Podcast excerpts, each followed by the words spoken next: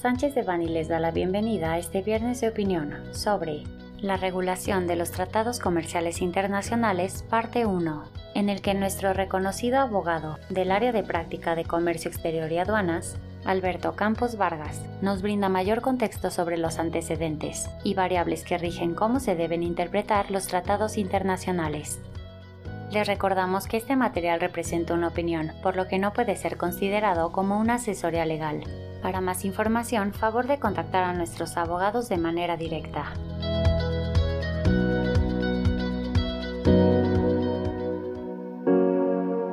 ¿Qué tal? ¿Cómo están? Bienvenidos nuevamente a un podcast más. Hoy tenemos un tema muy interesante que se va a dividir en dos partes.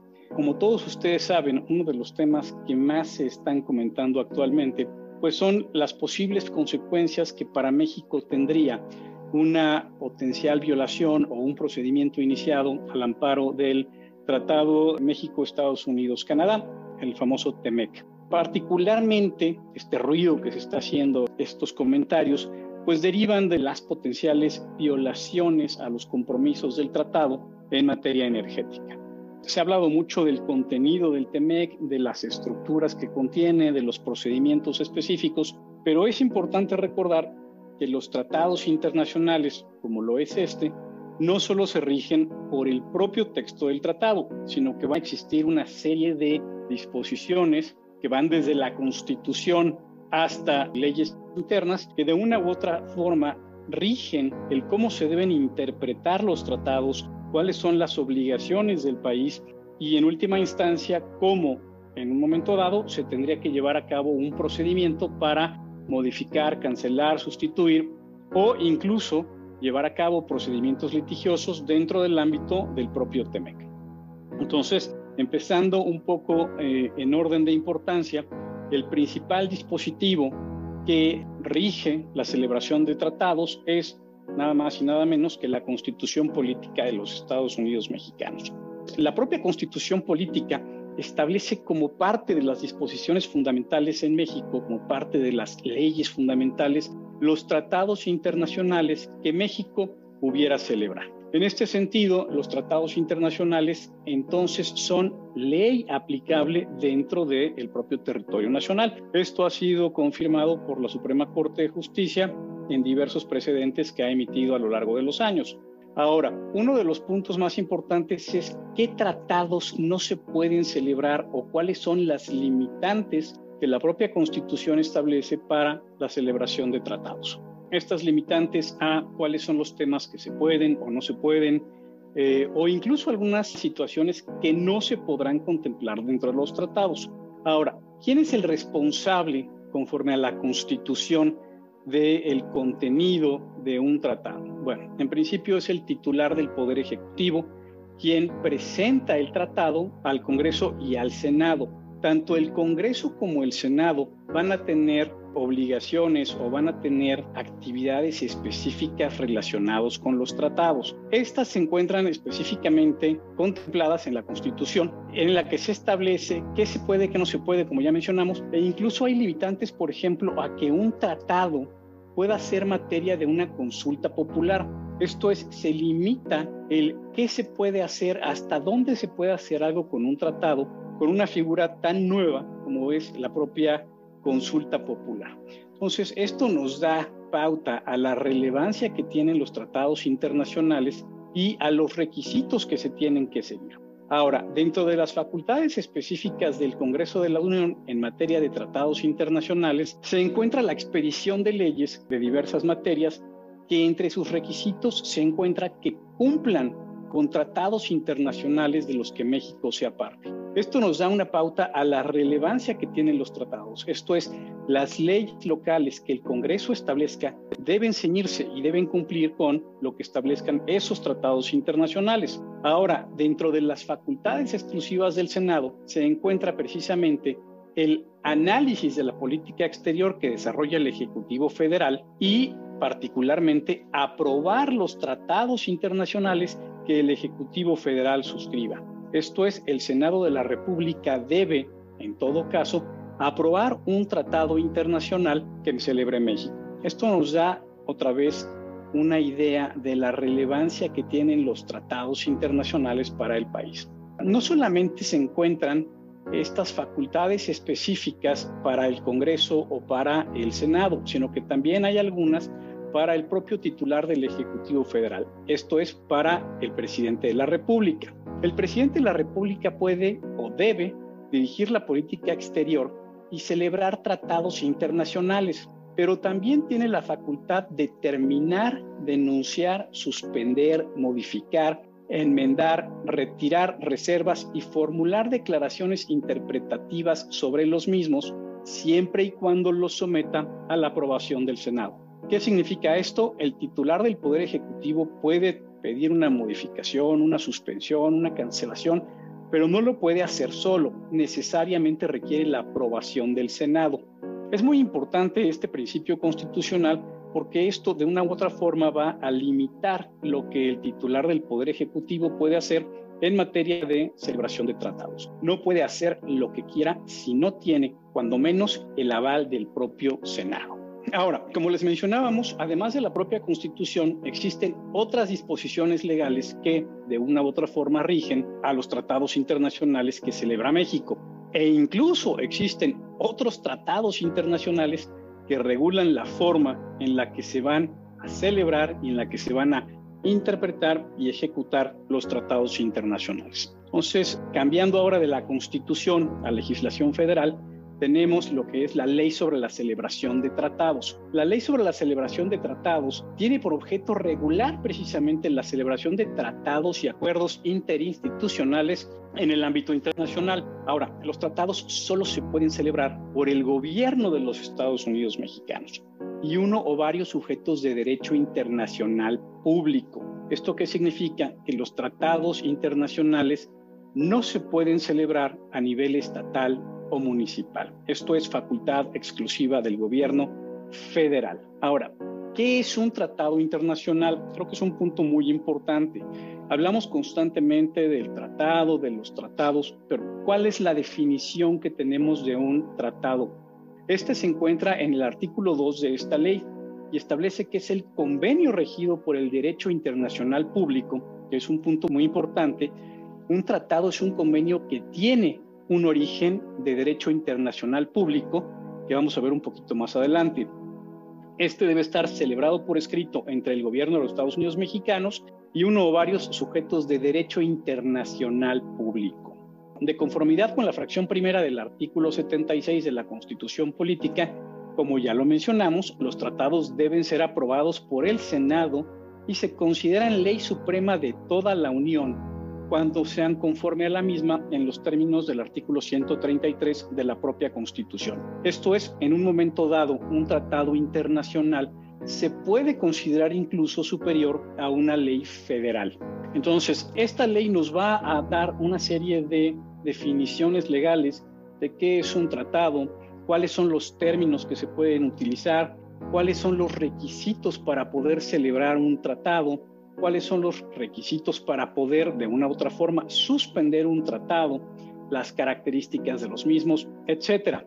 Ahora, un punto muy importante es el artículo noveno de esta ley, que establece que el gobierno federal no reconocerá ninguna resolución de los órganos de decisión de los mecanismos internacionales para la solución de controversias cuando esté por medio la seguridad del Estado, el orden público o cualquier otro interés esencial de la nación. Me parece que si leemos este artículo de manera aislada, vamos a ver que tiene mucha relación con el discurso político que estamos oyendo en relación con los posibles daños o los posibles efectos negativos que en materia de energía tiene precisamente el Tratado México-Estados Unidos y Canadá. Entonces, es muy importante considerar el contenido de este artículo noveno porque es de una u otra forma la disposición que en un momento dado se puede invocar como la causa para no acatar de una forma específica una resolución derivada de un tratado. Ahora, existe otra disposición muy importante que básicamente es el tratado que regula a los tratados. Esta es la Convención de Viena sobre el Derecho de los Tratados. La Convención de, Viena sobre el Derecho de los Tratados es un tratado internacional que establece cómo se deben llevar a cabo o cómo se deben interpretar los propios tratados internacionales. Es interesante que tengamos un tratado que regula a los tratados que también se encuentra regulado por la propia legislación federal. Suena un poco a trabalenguas, pero es de una u otra forma otro elemento que tenemos que tomar en consideración cuando interpretamos o analizamos un tratado. Entonces, la Convención de Viena sobre el Derecho de los Tratados tiene, pues obviamente, varias partes. Realmente se divide en ocho partes, que es la introducción, celebración y entrada en vigor de los tratados, observancia, aplicación e interpretación, enmienda y modificación, nulidad, terminación y suspensión, disposiciones diversas, así como depositarios, notificaciones, correcciones y disposiciones finales, que bueno, es básicamente ya lo que, lo, lo que no ocupo en otra parte, generalmente se contiene ahí. ¿Cuál es la parte o cuáles son las partes más importantes que contiene esta convención desde nuestro punto de vista? Primero que nada es la terminología y es qué se entiende por un tratado para acuerdos de esta convención. Es un acuerdo internacional celebrado por escrito entre estados y regido por el derecho internacional ya conste en un instrumento único o en dos o más instrumentos conexos, cualquiera que sea su denominación particular. Como podemos ver, esto es muy similar a lo que tiene precisamente la ley sobre la celebración de tratados. Realmente los conceptos son paralelos, realmente son conceptos muy similares, cambian un poco en redacción. Dentro de los conceptos de celebración y entrada en vigor, pues se encuentran diversas disposiciones y entre estas se encuentran los requisitos en materia del consentimiento para que un Estado se obligue por un tratado. Entonces, un Estado cuando participa en un tratado manifiesta su consentimiento a obligarse a las condiciones y requisitos que establece él mismo. Este consentimiento, pues obviamente se manifiesta a través de la firma del tratado y así como otros, otros procesos consecuentes como son la ratificación, la aceptación y la aprobación, en el caso concreto de México, su publicación en el propio diario oficial de la Federación. Eh, este consentimiento, en el caso del Tratado México-Estados Unidos-Canadá, pues se ha dado cumpliendo con todos los requisitos, se celebró, se aprobó, se publicó y entonces realmente el Estado mexicano como un todo pues manifestó su consentimiento a obligarse en lo que contiene este tratado. Y como tal se encuentra obligado a cumplir precisamente con las obligaciones que contiene él mismo.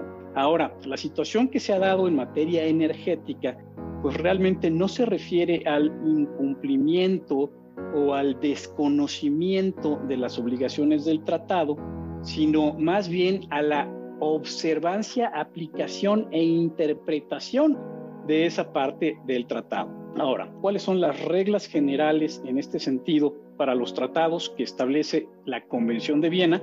Que repetimos es el tratado que establece los requisitos de los tratados. Bueno, pues primero que nada es la pacta sunt servanda, que significa esto, que el tratado en vigor obliga a las partes y debe ser cumplido por ellas de buena fe. Esto es, las partes establecen los requisitos, las obligaciones, eh, los compromisos y deben cumplirlo de buena fe. Dentro de los requisitos de observancia se establece que no se pueden invocar disposiciones de derecho interno como justificación del incumplimiento de un tratado. Esto es sumamente importante. ¿Por qué? Porque ya vimos que un tratado tiene un nivel jerárquico superior como disposición legal a la de una ley federal. Y por otra parte, el tratado que regula los tratados claramente establece que una ley interna no es justificación para ignorar o para no aplicar un tratado internacional. Entonces, como mi socio Eduardo Sotelo les explicará en la segunda parte de este podcast, bueno, pues en México se está dando una situación que hemos escuchado claramente en el discurso político, sobre la cual se pretende hacer que disposiciones locales tengan una mayor relevancia o tengan un mayor orden jerárquico que un tratado internacional. Dentro de la Convención de Viena también se establecen varias reglas generales de interpretación. Las reglas generales de interpretación se refieren a que el mismo, el tratado se debe hacer de buena fe, en un contexto general, se debe, además del texto, los preámbulos y los anexos, se debe acudir al motivo de la celebración del tratado, a los antecedentes, a los demás documentos que tengan referencia, a actos ulteriores entre las partes en relación con la interpretación y realmente a todas las reglas generales del derecho internacional que rigen las relaciones entre las partes.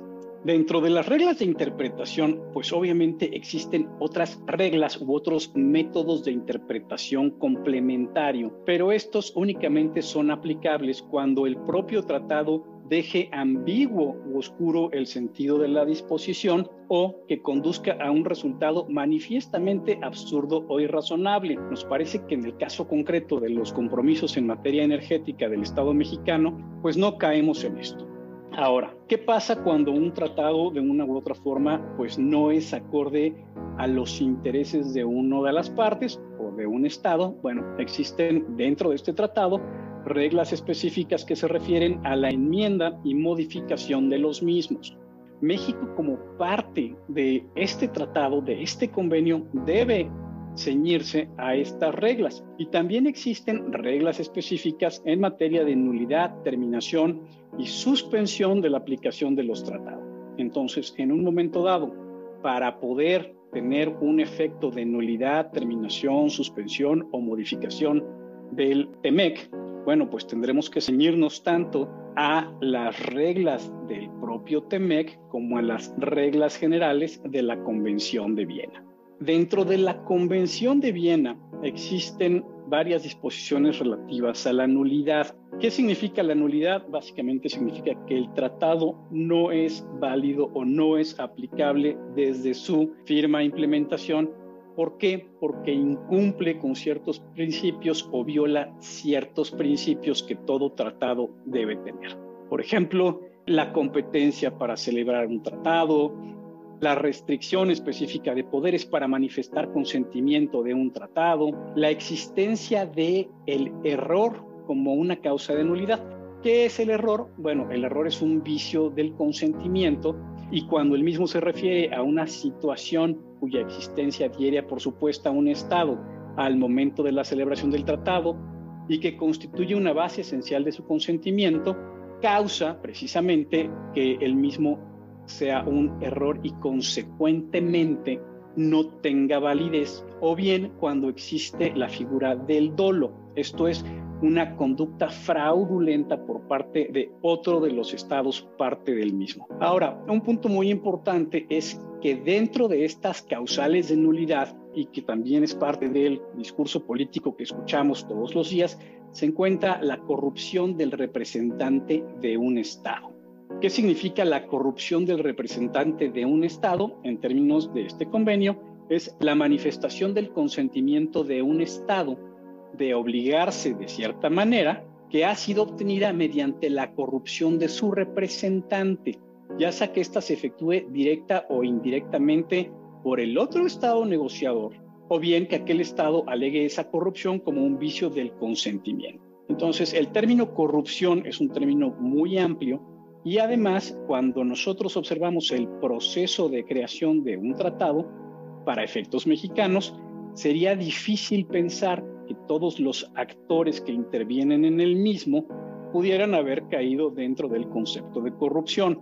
¿Por qué? Porque como ya dijimos, para efectos de que un tratado sea vigente en México, tiene que participar el titular del Poder Ejecutivo, tiene que darse la aprobación del Senado de la República y de una u otra forma tiene que ceñirse a la legislación local. Hay otras razones por las cuales puede ser nulo un tratado, como la coacción sobre el representante, la coacción sobre el Estado por amenaza de uso de fuerza, etc. Entonces, realmente vemos que para que un tratado se considere nulo, bueno, pues tiene que existir una serie de condiciones y una serie de requisitos para llegar a semejante conclusión. Ahora bien, un tratado tampoco es que tenga que estar en vigor por siempre y la propia convención establece las causales o las formas en las cuales se lleva a cabo la terminación de un tratado. La más común es la denuncia del tratado. ¿Qué significa la denuncia del tratado? Es el retiro de una de las partes de ese tratado. No se puede denunciar simplemente un tratado porque sí, tiene que existir ciertas razones y el cumplimiento de ciertos requisitos. ¿Cuándo se puede dar? Bueno, se da cuando conste que fue intención de las partes admitir la posibilidad de denuncia o retiro. Esto es, el propio tratado tenga esa posibilidad, que el derecho de denuncia o de retiro pueda inferirse de la naturaleza del tratado.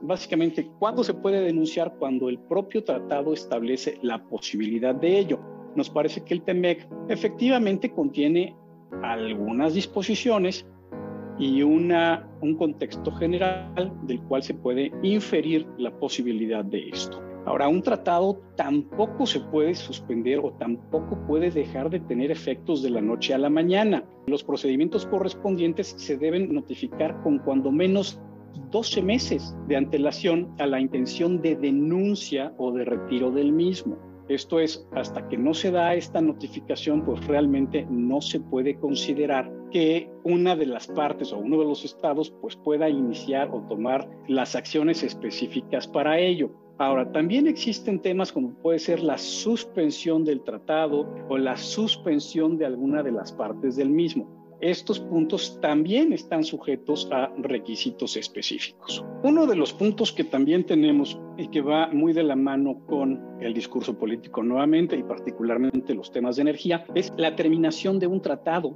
o suspensión de su aplicación como consecuencia de su violación. ¿Qué significa esto? Cuando se da una violación grave a un tratado, cualquiera de las partes puede, bueno, pues solicitar a otra, procediendo por acuerdo unánimo, a suspender la aplicación del tratado o suspenderlo parcialmente.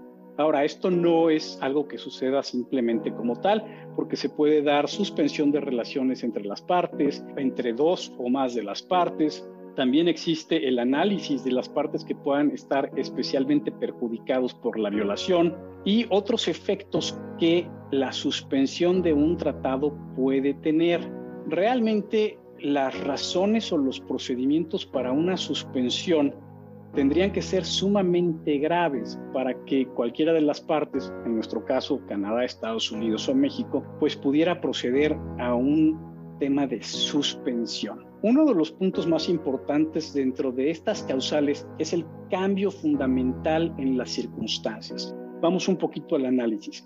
¿Por qué se celebra o para qué se celebra, en nuestro caso, el TEMEC? Pues para efectos de el incremento o el comercio entre las partes, el comercio entre Estados Unidos, Canadá y México. Si se da un cambio fundamental en las circunstancias de esto, ¿qué significa? Esto es que las circunstancias ocurridas con respecto a aquellas existentes en el momento de la celebración del tratado no fueron previstas y consecuentemente se puedan alegar como una razón para dar por terminado el tratado o retirarse de él. Ahora, esta posibilidad está sujeta a ciertas salvedades. No es simplemente porque una de las partes diga que cambiaron las circunstancias. Entonces, es muy importante considerar que en un momento dado hay que acreditar la existencia de estas salvedades. Y esto generalmente trae una serie de eh, efectos para para cualquiera de las partes que participen en un procedimiento de este tipo. Ahora, otro punto importante es, este tipo de procedimientos no suceden de la noche a la mañana o no se hacen simplemente al arbitrio, al criterio o al contentillo de uno de los estados. Entonces, existe un procedimiento específico que la Convención establece en su propia sección cuarta para ello. Este procedimiento, por supuesto, va a implicar tiempos, formas, autoridades competentes, etc. Y obviamente si llegamos al tema de la nulidad, terminación o suspensión, van a existir consecuencias específicas derivadas de esa situación. Particularmente es que las disposiciones de dicho tratado pues carecerán de fuerza jurídica. Ahora, pensemos en la terminación de un tratado, realmente no en la nulidad, sino la terminación. La terminación de un tratado exime a las partes de la obligación de seguir cumpliendo con el tratado. ¿Qué significa esto? Que en el momento en que se da la terminación de un tratado, bueno, las obligaciones que se contemplaron originalmente en el mismo, pues ya no tendrán que ser cumplidas por las partes. Ahora es importante acordarnos que esto no afectará ningún derecho, obligación o situación jurídica que se hubiera creado cuando el tratado estaba en vigor. Esto significa que no podemos tomar retroactivamente los efectos de esta suspensión o de esta terminación. Y esto se encuentra contemplado no solo por la Convención, sino también por las disposiciones nacionales, constitución política particularmente, ¿no? Existen otras consecuencias que no se pueden sentir tanto por los ciudadanos o por las empresas, pero que sí van a ser consecuencias de carácter internacional público para el Estado. El hecho de que un Estado inicie un procedimiento de este tipo, bueno, pues va a tener consecuencias a nivel internacional en cómo se le ve, en cuál es su, digamos, entre comillas, el término rating, en cuanto al cumplimiento de ciertas obligaciones y es muy importante recordar que existe una serie de interrelación de tratados. Si yo de una u otra forma violo un tratado, no lo voy a violar de manera independiente o simplemente si lo suspendo o pido su nulidad. Va a tener efectos en otros muchos tratados, por ejemplo, en temas de protección de inversiones, en temas de protección del medio ambiente, en temas de comercio internacional, de facilitación de comercio. Entonces, si se llegara a dar el caso en que un tratado internacional llega a suspenderse o modificarse o incluso declararse nulo derivado de una parte del mismo, bueno, pues esto puede derivar en muchas otras materias que están cubiertas por el mismo. Recordemos que el TEMEC pues cubre varios aspectos de las relaciones entre los países norteamericanos, Canadá, Estados Unidos y México. Y estos nuevamente son movimiento de personas, movimiento de bienes, trato arancelario preferencial, beneficios para las importaciones de las partes. Y bueno, pensando en que nuestros vecinos del norte son nuestros socios comerciales en el 80% de nuestras operaciones de exportación, pues creo que es importante tener un buen análisis de cuáles pueden ser las consecuencias que derivarán para nuestro país por una de las partes contenidas en el tratado que pudiera ser impugnada, como se los explicará en eh, la siguiente cápsula mi socio Eduardo Sotelo. Y hasta aquí con esta parte general, que si bien pudiera parecer muy teórica, pues es una base que tenemos que considerar en un momento dado en cómo se van a llevar a cabo las negociaciones, las modificaciones al TEMEC y simplemente recordar que dentro del propio TEMEC existen algunas disposiciones relativas a la función de los paneles que nos establecen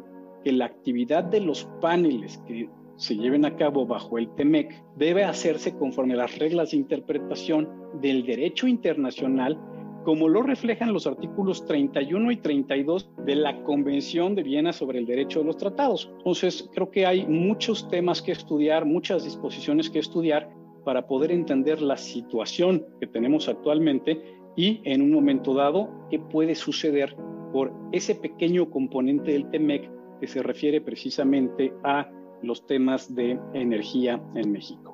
Bueno, pues los dejo con algo que estudiar y con todo gusto podemos continuar en el tema y continuaremos en el tema ya aterrizado y desarrollaremos los temas conforme vayan surgiendo, pero es importante considerar que hay muchísimas disposiciones y muchísimos efectos relacionados. Pues gracias por su atención y sin duda estaremos en contacto con otros temas que puedan ser de su interés. Para cualquier duda o comentario sobre este material, contacte a Alberto Campos Vargas jacampos.com